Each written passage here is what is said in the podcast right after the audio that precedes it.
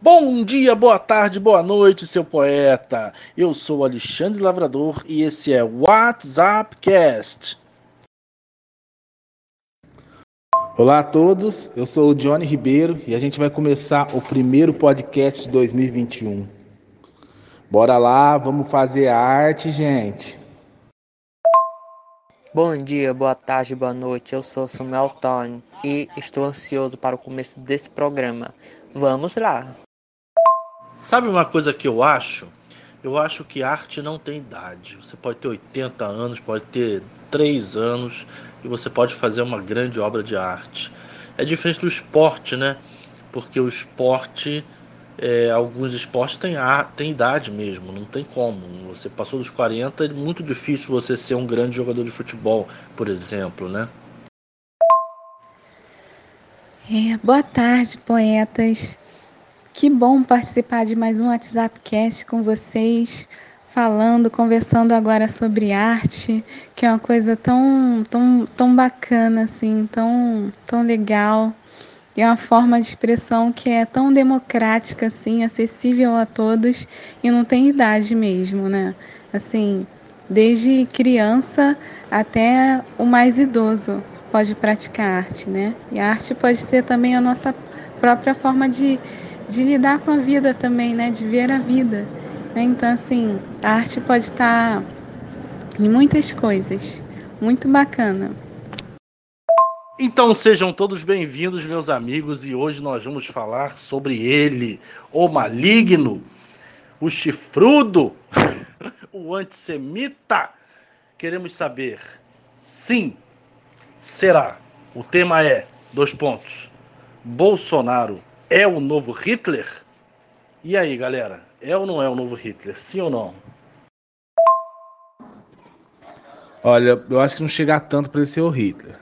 Eu acho que ele é uma, é uma pessoa sem instrução para ser presidente, que ele não tem uma capacidade certa para governar um país. Para você governar um país, a minha opinião é o seguinte: que o presidente tem que ser aliado com seus senadores, com seus deputados, com os governadores de estado mesmo que são de partidos diferentes, o importante é ter união.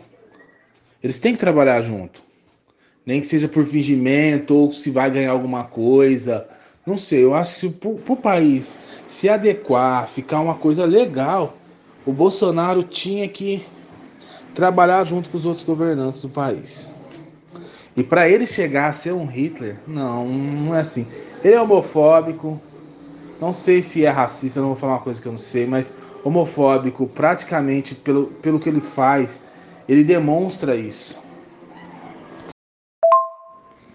É, então, poetas, é interessante, né, esse tema, que eu acho que eu concordo bastante com meu amigo Johnny, né?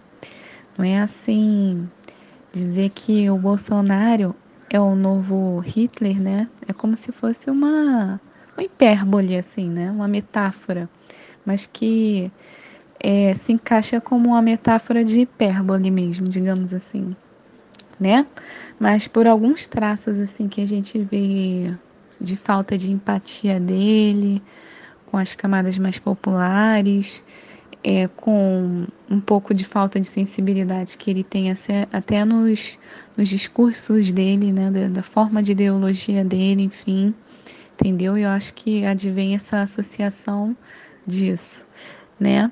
Mas concordando com o nosso amigo Johnny, é, realmente um governante ele tem que ser de uma forma neutra ele tem que saber ele tem que ter essa capacidade de se relacionar, né? independentemente é, das correntes ideológicas políticas, se forem diferentes. Né? O governante ele tem, que, ele tem que ter essa capacidade, essa facilidade, essa desenvoltura de lidar com todos os, os demais políticos, aliás, ele é o presidente, né? Para que haja é, vamos supor, até um, um, acordo, né, um equilíbrio, enfim, né? Só pode ser resolvido aquilo que se pode ser discutido, né? Então, assim, é, eu lembro até, aliás, de um, de um fato que é exemplo do que o nosso amigo falou. né, do que o Johnny falou, que por exemplo, o, o Biden, né, o Biden, gente, perdoa o meu inglês, enfim, ele ganhou as eleições nos Estados Unidos, né? E todo mundo sabe que ele é de esquerda e tal. E o e o, o Bolsonaro gostava do presidente anterior, né, dos Estados Unidos. Aí, o que que aconteceu? Ele não ele não cumprimentou o novo presidente, né? Ele não se manifestou assim. Quer dizer, é, muitos podem dizer assim, ah, mas isso é uma coisa tão pequena, ah, nada a ver mas isso é um, um comportamento né, diplomático, é um, um comportamento que até, digamos assim, estabelece relações, né?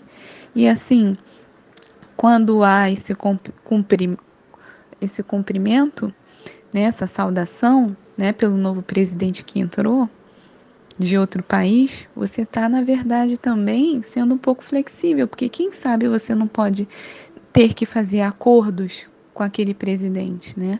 Quem sabe acordo que foi estabelecido com o presidente anterior possa continuar com esse, ele vai ter que agora lidar com, com o Biden, né? Enfim, então assim é, é aquilo, mas que eu vejo um pouco nele e nas pessoas também, de modo geral, é o fanatismo, né? Aquilo que centraliza numa coisa só e que torna as demais, é, como eu posso dizer, é, que torna as, as demais como, como algo que, que não se pode lidar, entendeu? Por, por causa do fanatismo, sabe? Como assim, uma intolerância. Pronto. Uma intolerância, né? Por, por aquela pessoa não seguir a sua corrente, você não vai lidar com ela. Mas na política não é assim que, que, que, que o político deve se comportar, né? Enfim, é assim, gente. Falando de fanatismo, tem muita gente fanática. Eu mesmo, no meu dia a dia, eu falo com muito fanático. Não só do, do Bolsonaro, mas sim de outros partidos também, outras pessoas que são fanáticas por política, que a qualquer momento, qualquer brechinha discute política. É, analisando a proposta dos outros candidatos a presidente que teve, fora o Bolsonaro, eu, eu votei no, num que era totalmente contrário. Votei no Ciro Gomes. Eu achei que as propostas deles eram, eram boas. Tá? Não votei em Haddad, Tá? Inclusive no segundo turno eu não votei, eu apenas justifiquei, porque eu não, nenhum dos dois para mim importava. E meu ponto de vista sobre o Bolsonaro ser um Hitler, eu acho que ele não é genocida, não. Eu acho que ele é uma pessoa que não está sabendo governar um país. Eu acho que ele achou que ia ser diferente, que ia ser fácil. Mas jogaram a bomba de um país, apareceu uma crise bem no primeiro mandato dele, ele não soube o que fazer, está elegendo só, só militar para cargos desconhecidos que eles não conhecem, tá? E para ser bem sincero, ele deveria, deveria, a Anvisa deveria é, aprovar qualquer tipo de vacina. Gente, vamos fazer teste. Quando saiu a vacina da, do sarampo, como é que foi? Agora não tem dessa ou daquela outra. Ah, eu não vou tomar porque pode ser vírus que estão colocando na gente. Gente, deixa acontecer. Vamos ver o que vai dar. Acho que, o, acho que a gente aqui do país, do mundo, precisa acabar com essa doença. E, e, a, e a política tem que pensar junto, tem que ter união.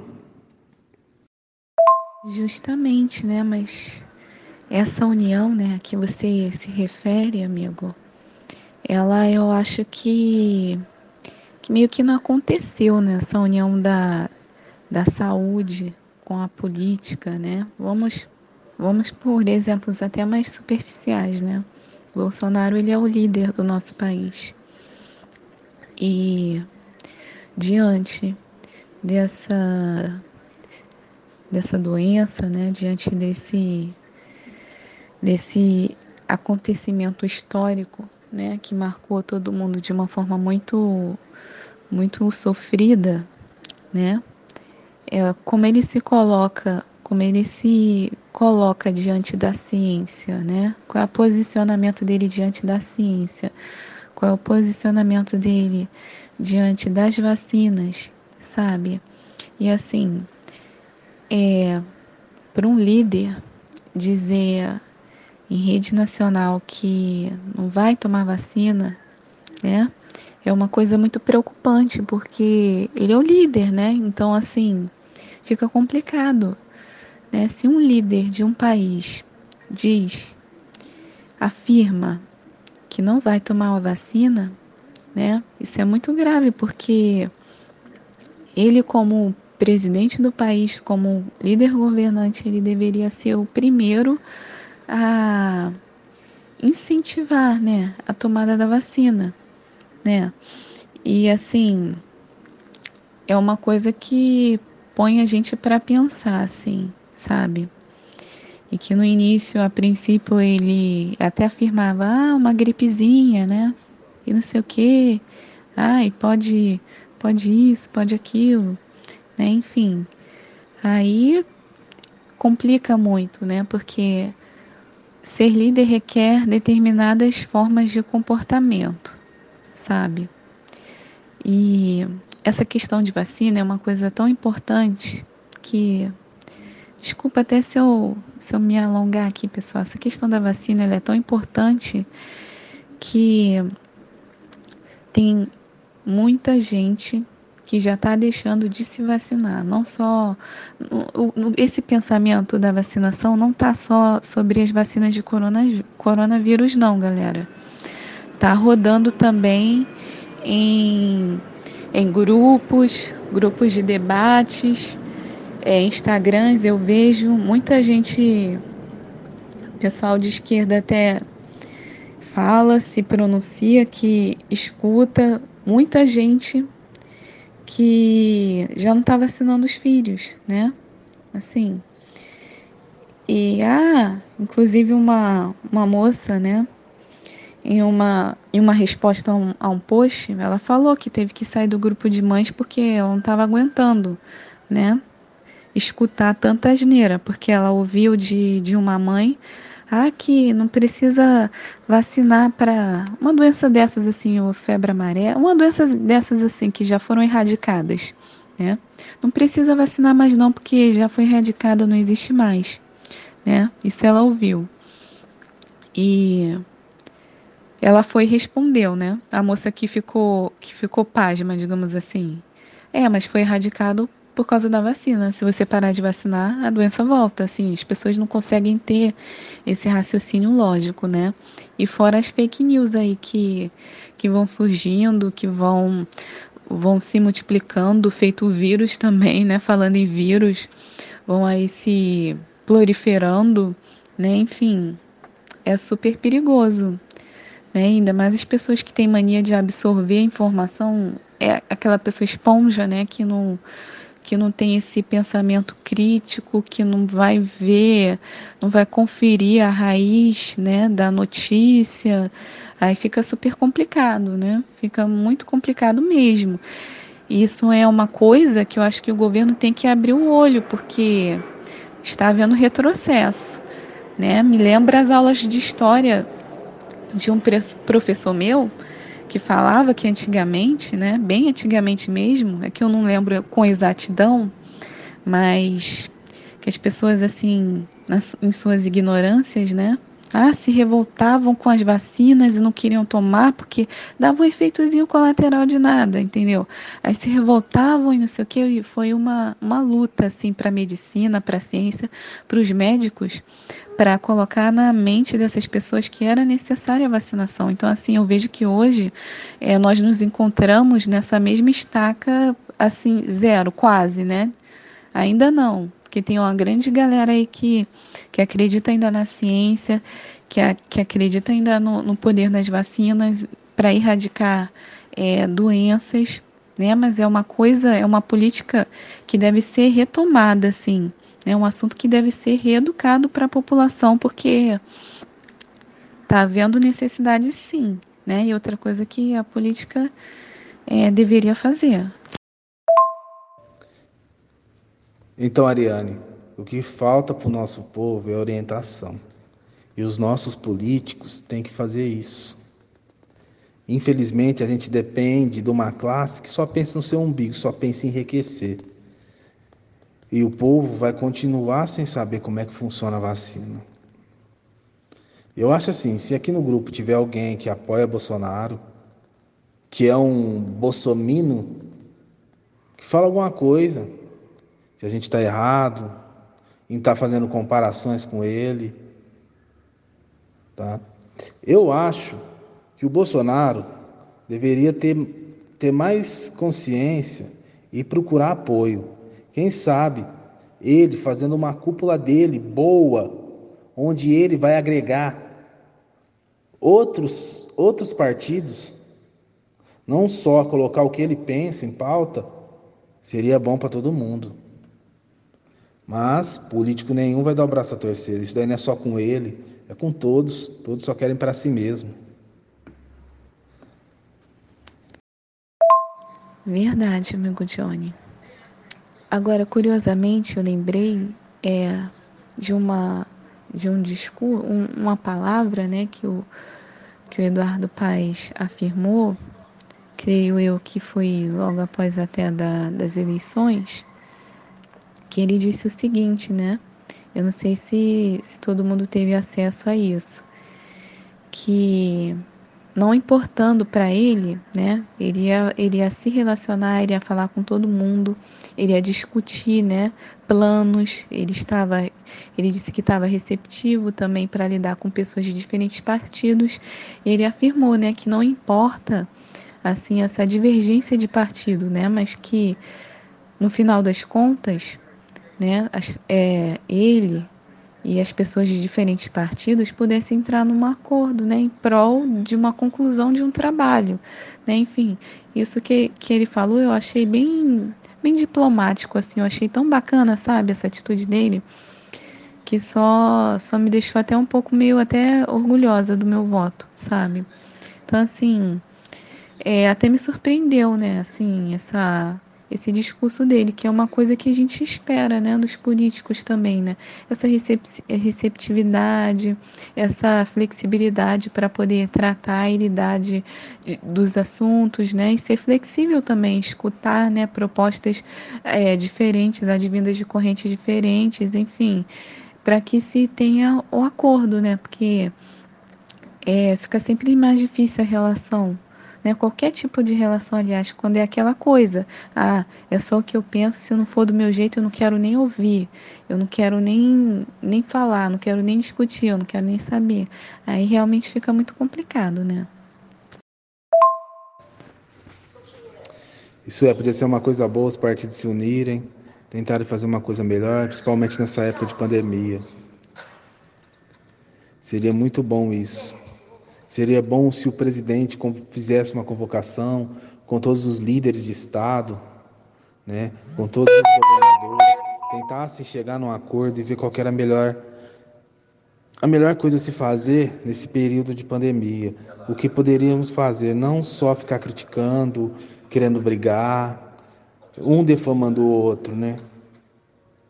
Porque quando o Dória foi eleito aqui no estado de São Paulo, ele chamava de Bolsodória, né? Que diz ele que ia ser bem leal ao presidente, só que uma discussão dos dois acabou acabando tudo com essa união. Ou seja, para ser eleito, os políticos fazem tudo. Né? E, infelizmente, esse nosso governo governa muito para o povo de alta classe. Tanto do meu estado de São Paulo aqui, que é o PSDB, quanto o nosso presidente. E dizendo uma coisa, aqui em Ribeirão Preto, na época da pandemia, eu admirei o nosso prefeito, inclusive votei nele, ele é do PSDB. Porque ele soube muito bem domar essa situação. Enquanto muitas cidades estavam no, no, vermelho, o Ribeirão já estava, vamos falar assim, na, na, no amarelo podendo abrir algumas lojas, trabalhando com drive-thru e tudo mais. Ele é muito criticado aqui. Também, ele fez muita, muita coisa errada, ele rouba demais, todo mundo rouba, né? Uma coisa que a gente tem que se atentar aqui no papo é o conceito de crime contra a humanidade. O que é crime contra a humanidade? Por exemplo, é, matar todos os anões do Brasil. Isso é um crime contra a humanidade. O que é um crime contra a humanidade? É quando você quer extinguir qualquer grupo social humano. Matar todos os judeus da Alemanha, por exemplo. Isso é um crime contra a humanidade. Querer matar todos os índios do Brasil, isso é um crime contra a humanidade, ok? Qualquer grupo social, que é o que a gente chama de raça, né? A raça dos judeus, a raça dos católicos, a raça dos negros, a raça dos asiáticos, né? A gente chama de raça. É... raça é um conceito que engloba muita coisa, é sempre algo cultural, né?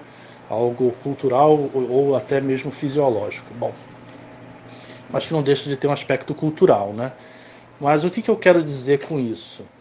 É, quando alguém chega e fala a gente deveria é, matar todos os comunistas do Brasil, isso é uma fala dos, do, do grupo que apoia o Bolsonaro. Se você for entrar em grupos de WhatsApp ou mesmo do Facebook, você vai ver gente, muita gente que segue o Bolsonaro falando isso abertamente. Não pode existir mais é, comunista no Brasil. Se você, por exemplo, falar não pode existir mais nazista no mundo, pessoas que pensam o ideal nazista, isso é um crime contra a humanidade. Não pode, você não pode extinguir essas pessoas. Elas podem, elas, elas precisam existir. Elas, podem, elas não podem é, fazer apologia ao nazismo, é, etc, etc, etc. Mas existir Pode, se você quiser que elas não existam, isso é um crime contra a humanidade, sacou? E não sou eu quem estou falando isso. Em 1945 teve um tribunal que julgou exatamente isso. Foi a primeira vez que a humanidade se uniu para julgar o que é certo e o que é errado. É, a ONU já existia desde o final da Primeira Guerra Mundial, né? ou pelo menos o embrião, mas em 45 que a gente se une para decidir quais são os limites que uma guerra pode ter. E a gente chegou a esse limite, que é o conceito de crime contra a humanidade. Por que, que eu estou falando isso? Foi julgado, é, as pessoas e, e, o, e a sentença para crime contra a humanidade é forcar.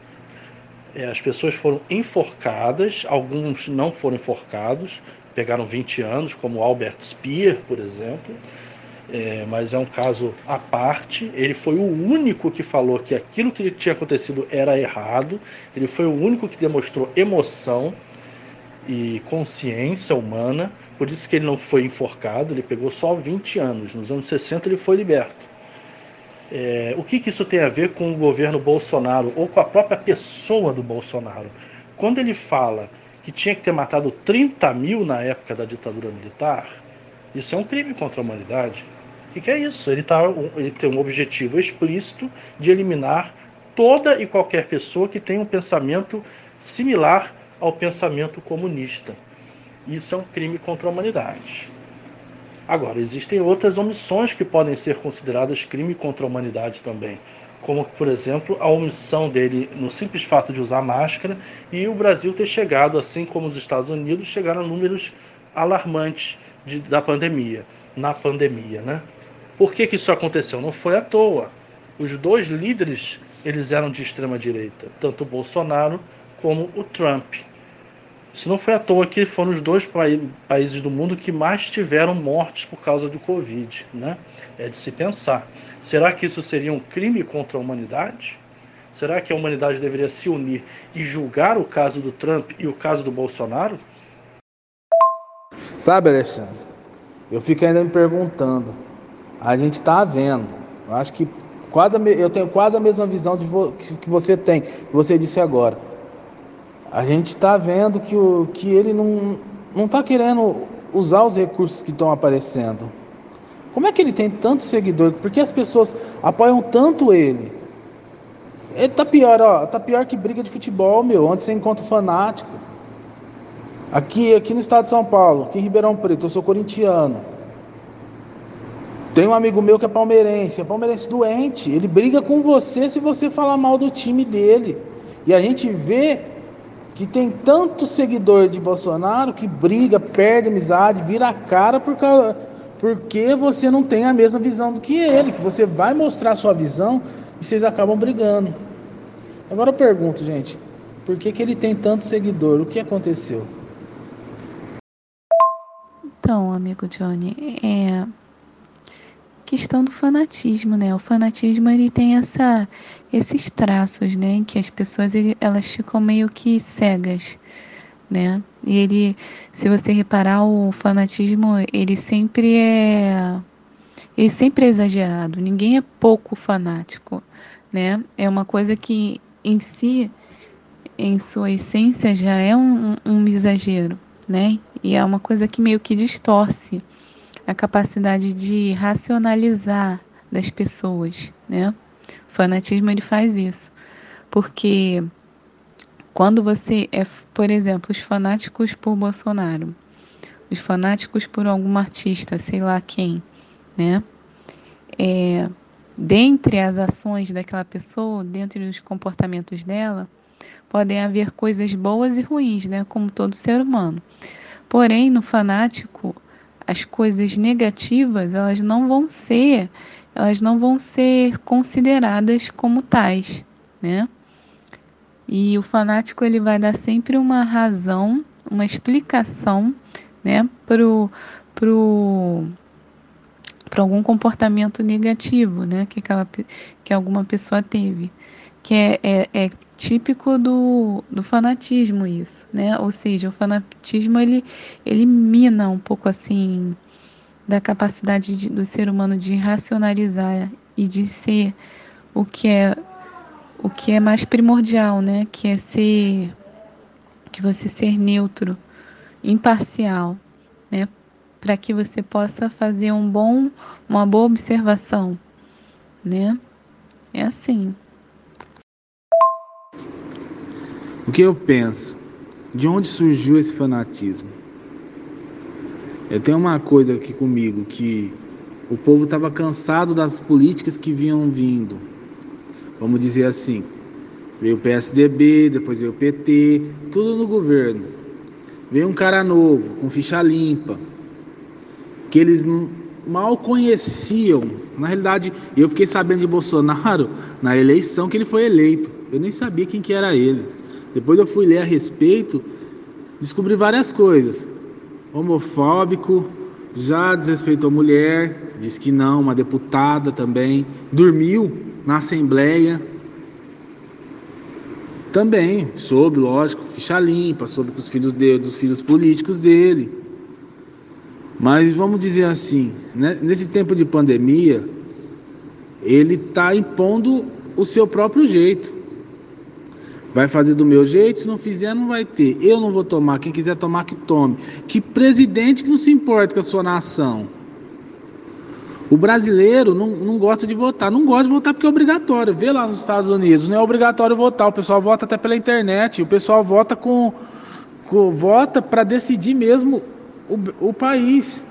Decidir o que vai ser bom para o país. Aqui não, vota por obrigação.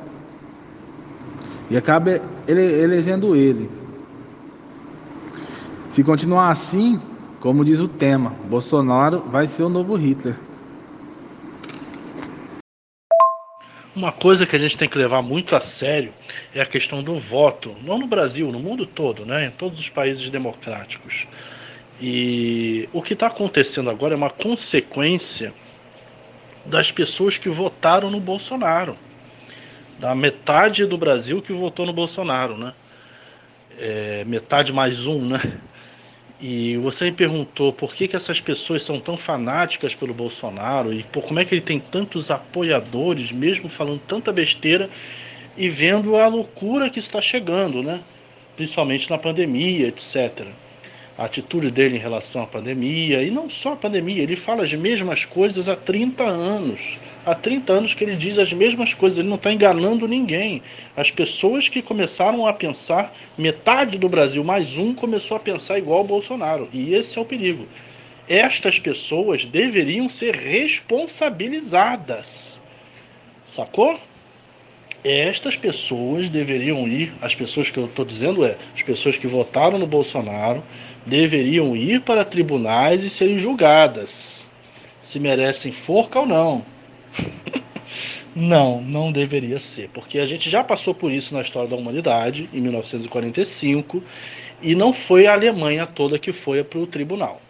Eles esqueceram o que todos os alemães fizeram e só se concentraram em 22, se não me engano, 22 condenações. Dentre elas, a maioria, eu acho que a maioria pegou forca, né? Então, a gente, acho que a gente deve fazer um tribunal aqui no Brasil e ver, pegar os principais, as principais cabeças da cúpula do ódio do Bolsonaro e fazer um julgamento. Olha, morreram 200 mil pessoas. Vocês são os responsáveis por isso. Vamos julgar vocês então. Vai ser forca, vai ser cadeira elétrica, vai ser prisão perpétua que não tem no Brasil. Vai ser o quê? Agora eu vou fazer uma implicância com vocês aqui agora, porque eu sei que é, sempre tem alguém na família que já votou no Bolsonaro, que votou no Bolsonaro nessas eleições, né? E às vezes até um de nós. Mas aí a pergunta que eu deixo no ar aqui para meus amigos casters é a reflexão, né? é, ver se vocês concordam comigo ou não. Votou no Bolsonaro, automaticamente vai para o inferno depois de morrer? O que, que vocês acham? Claro, levando em consideração as consequências absurdas desse voto de uma pessoa que todo mundo já sabia como era há 30 anos, né? O que foi citado é algo forte. Eu não vou responder, mas irei dar uma adicionada no assunto deixo claro desde já que não votei no Bolsonaro, né? Jair Messias Bolsonaro faz o seu trabalho de acordo com a visão de mundo que ele tem. É aquela questão, não é bom para você, mas é bom para mim, e é o que eu acho correto. Tem maneira de redigir uma ação em uma parte do governo que talvez ele não vê, mas outra pessoa já enxerga. Ele trabalha à base das próprias crenças e ideologias. E lanço também uma pergunta: Existe uma pessoa na qual pode dirigir um governo com excelência? Respondendo a nosso amigo Samuel, eu acho que possível é, né? Assim, tudo é possível para quem realmente quer, para quem realmente deseja. Mas aí fica aquela questão, né? O que realmente as pessoas querem, né? Quando elas chegam lá no poder, elas acabam se corrompendo, as prioridades mudam, né? A visão também muda, a pessoa fica numa posição de liderança, de comando, isso reflete no ego, mas a possibilidade sim é muita gente tem essa possibilidade, talento para para governar assim com excelência. Só que eu acho que é aquela questão, né, do conheçam o homem como quando é dado poder a ele. Então acho que poder, todos nós temos poder, né, de realizar coisas, de é, ultrapassar barreiras, de conquistar, de fazer o nosso trabalho da melhor forma possível. Todos nós temos essa capacidade, sabe? Eu, eu penso dessa forma. Mas a partir que envolve envolve tanto dinheiro, envolve tanta é, tantas questões assim mesmo, né? A pessoa acaba até o próprio ego também, né? Ele se infla. Então assim, acaba que as verdadeiras prioridades e necessidades, né, e o, e o verdadeiro ato de governar acaba ficando de uma forma assim mais secundária e a consequência são, são essas situações que a gente presencia, né? Tem um, um país que eu não eu, eu não estou lembrando agora é, certinho qual é, não sei se é a Venezuela, que teve um presidente que ele era uma pessoa super simples, sabe? Ele não se corrompeu, ele andava de fusquinha e tal. O, o Alexandre deve lembrar, o nosso amigo Alexandre, que a minha memória, gente, tá, tá falhando um pouco, né? E assim, ele foi muito elogiado pelo seu pelo seu governo. Eu lembro que eu li há muito tempo uma matéria falando sobre, sobre esse presidente. Né? E assim, possível é, né? Só, só essa questão assim que realmente essa questão do âmbito, do ambiente, do cargo, do dinheiro, que o homem acaba se corrompendo. Então, esse presidente é do Uruguai e ele é o José Mojica. Ele é um presidente que foi que foi marcado o seu governo por ser muito pela simplicidade, né? Por ser uma pessoa muito simples e não era corrupto, e você vê que as coisas são bem melhores quando o presidente não é corrupto e é simples, né? Eu acho que a simplicidade é uma marca importante. A gente tem no Brasil, por exemplo, aqui o pai do Supla, o Suplicy, que eu acho máximo esse político. Ele, era, ele é do PT, ou era do PT, e ele, você vê que ele, ele pode andar por São Paulo, a quarta maior cidade do mundo, por São Paulo, sendo petista, em São Paulo, não é qualquer cidade. São Paulo, que é a cidade que mais odeia petista, né?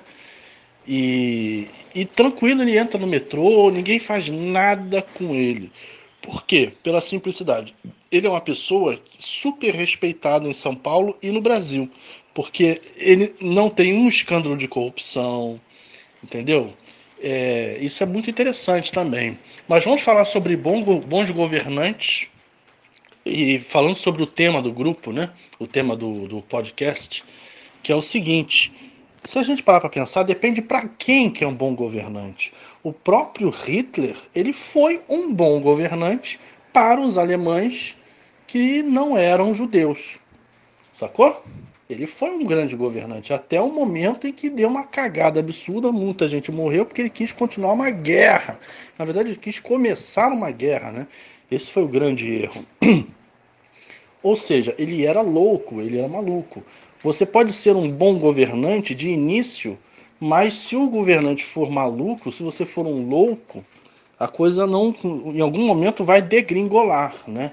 Então, só ser um bom governante não é o suficiente. Tem que ver o saldo final depois, porque um bom governante ele pode ser um bom governante só no início. Por exemplo, o que fala-se muito, fala-se muito sobre a ditadura militar no Brasil, que foi maravilhosa. Eu discordo. Eu e a história discordamos, né? E a ditadura foi boa nos primeiros três anos de governo nos primeiros três anos da ditadura militar no Brasil, o Brasil cresceu. Depois começou a contrair uma dívida externa enorme e foi, foi, foi, foi acabando, né? Foi o início do fim, né? É, até o momento que não aguentavam mais e deram de novo o poder para nós civis, né? Então, essa pergunta, será que é possível ser um excelente governante? Claro, é fácil, só pegar, abrir o cofre e dar para o povo o que o povo quer. Só que isso não significa sustentabilidade, entende? Eu acho que antes de tudo a gente tem que saber em quem a gente vota. Conhecer de cabo a rabo aquele que você quer colocar no governo. Se todo mundo fizesse isso, quem sabe melhoraria um pouco. Vamos supor, no grupo somos quatro pessoas e cada pessoa luta por princípios e questões às vezes distintas. Como satisfazer todos, todos, os quatro, todos os quatro do grupo? Acho que essa é a maior questão. Quando um grupo de pessoas recebe certo nível de atenção do governo, o outro grupo se sente desprivilegiado e esquecido. O que vocês dizem sobre o ponto de vista citado? A gente, a grande pressão sobre várias visões de mundo, cada uma com um, dese um desejo diferente, e uma única pessoa com o um grupo ajudante tentando resolver, tentando satisfazer, satisfazer cada uma. Muitas questões a serem resolvidas é algo assim extraordinário e ao mesmo tempo complexo. Falem aí o, a posição de vocês sobre é, esse ponto de vista, essa reflexão que eu acabei de citar. Esse é um poema de protesto. quatro negros e negras acorrentados no Firrebanca em 30 de abril de 1945, respirando só para queimarem antes do fim. Fuga, submarino, Argentina, Bolsonaro, Brasil, 2021. Embebidos em gasolina, a dor negra tem o sabor da ascensão branca. Eu acho que, assim, respondendo a pergunta do Samuel, acho que nem o presidente que entrar lá vai agradar todo mundo, mas eu acho que o básico, para tentar agradar a maioria da população, ele tem que fazer, que é estudo, saúde e geração de emprego. Com essas três coisas, um país cresce. Melhora a economia, porque as pessoas vão estar mais estudadas e mais capazes, vão atrair mais empresas de fora para o país, vão formar, vamos dizer, grandes médicos, grandes advogados, grandes engenheiros. O, o brasileiro, ele é empreendedor. O brasileiro se vira de qualquer jeito. Imagina um brasileiro bem estudado, como que ele não se vira? Agora você pensa quantos bons médicos a gente tem, imagina se a gente tivesse muito mais. O brasileiro é capaz de tudo. Só basta acreditar mais nele. Em vez de roubar do tanto que os políticos roubam, em vez de os políticos se enriquecerem da noite para o dia, eles deviam, pô, vamos melhorar o país, porque a gente não precisa fazer isso roubando. A gente pode fazer isso trabalhando honestamente. Eu acho que um, para um país melhor, a educação é o básico, é o máximo que tem, tem que ser feito. E na saúde também. Por que não destrói os estádios de futebol? Por que não, co não cobrou da FIFA? Por que não cobrou as Olimpíadas? Isso foi tudo erro do PT. Por quê? No ponto de vista do, dos governantes da época, eles queriam trazer mais recursos para o país dessa forma, dando, para depois ter. Só que assim não funcionou. Todo país que se tem uma Copa do Mundo é cobrado da FIFA para poder ter a Copa do Mundo. Aqui não foi cobrado nada, vieram de graça. E pelo contrário, o país gastou para modernizar estádio. Copa do Mundo foi uma conquista? A gente foi uma conquista, trouxe bastante turismo, turista para o país. O país, vamos dizer assim, deu uma alavancadinha, entrou dinheiro, tá? Só que da mesma proporção que entrou, o dobro saiu. E como saiu? Roubando, com certeza, político roubou. Então, se a gente parar para pensar, o maior erro da gente ter governantes ruins é nós, que não sabemos votar. Se o voto no país não fosse obrigatório, com certeza o, o brasileiro votaria melhor. Porque vamos dizer uma coisa, muito chato se acordar, acordar cedo para poder estar tá votando ou ir correndo no final da tarde votar porque, é, porque o tempo foi curto durante o dia. Então a gente tem que pensar melhor, tem que escolher com prudência. Mas voltando aqui para o tema do podcast, desse WhatsApp Cast, é... gente, por que que Bolsonaro comprou tanto leite condensado e, e, e, parece que tem uma outra coisa também para uso militar em guerra que ele comprou, que eu não estou lembrando aqui. Ah, chiclete. Porque você sabe que é soldado numa guerra não vai escovar o dente, né? A não ser que ele esteja acampado. Sei lá. Acho que nem acampado assim, só se for um acampamento grande mesmo mas que tenha, né, é, até banheiro, tudo. Cara, será que ele não comprou isso, estocou, gastou milhões? Porque tá todo mundo de olho, né? Então saiu da linha, todo mundo já percebeu. Opa, que gasto enorme esse aqui. Mas será que não é algo mais perverso do que a gente está pensando? A gente está pensando em roubo, né? Mas será que é roubo mesmo? Ou será que ele realmente quer estocar isso para uma eventual guerra, ou melhor, para alguma eventual guerra mundial. Bom, Eu acho diferente. Eu penso da seguinte forma: uma guerra mundial não, mas uma guerra civil e a entrada da, da, da ditadura militar novamente no país. Porque é isso que ele quer. Ele já falou várias vezes que ele apoia a tortura, que apoia a ditadura militar. Entendeu? Mas a, eu acho que não. Guerra mundial não. Você sabe que tem o papo de que, na verdade, o Bolsonaro não levou facada nenhuma, tudo aquilo foi um esquema. E, na verdade, quando ele entrou para o hospital, ele já sabia que ia para o hospital porque ele tem câncer terminal. Tanto é que ele vive voltando para o hospital, né? Com alguma desculpa. Será que esse cara não está com câncer terminal e está botando para fuder a presidência de um dos maiores países do mundo? E ligando foda-se para tudo, falando a merda que quiser, planejando guerra. Bom, eu não sei se é a cara dele fazer isso, se ele não se diz tão patriota, se muitos fanáticos não dizem que ele é o Messias, o salvador da pátria, o salvador do Brasil? Será que ele seria chegar a esse ponto de estar tá morrendo, armar uma revolução de uma guerra, que o, que, o, que o Brasil, sem recursos nenhum, desafiasse os países maiores que ele?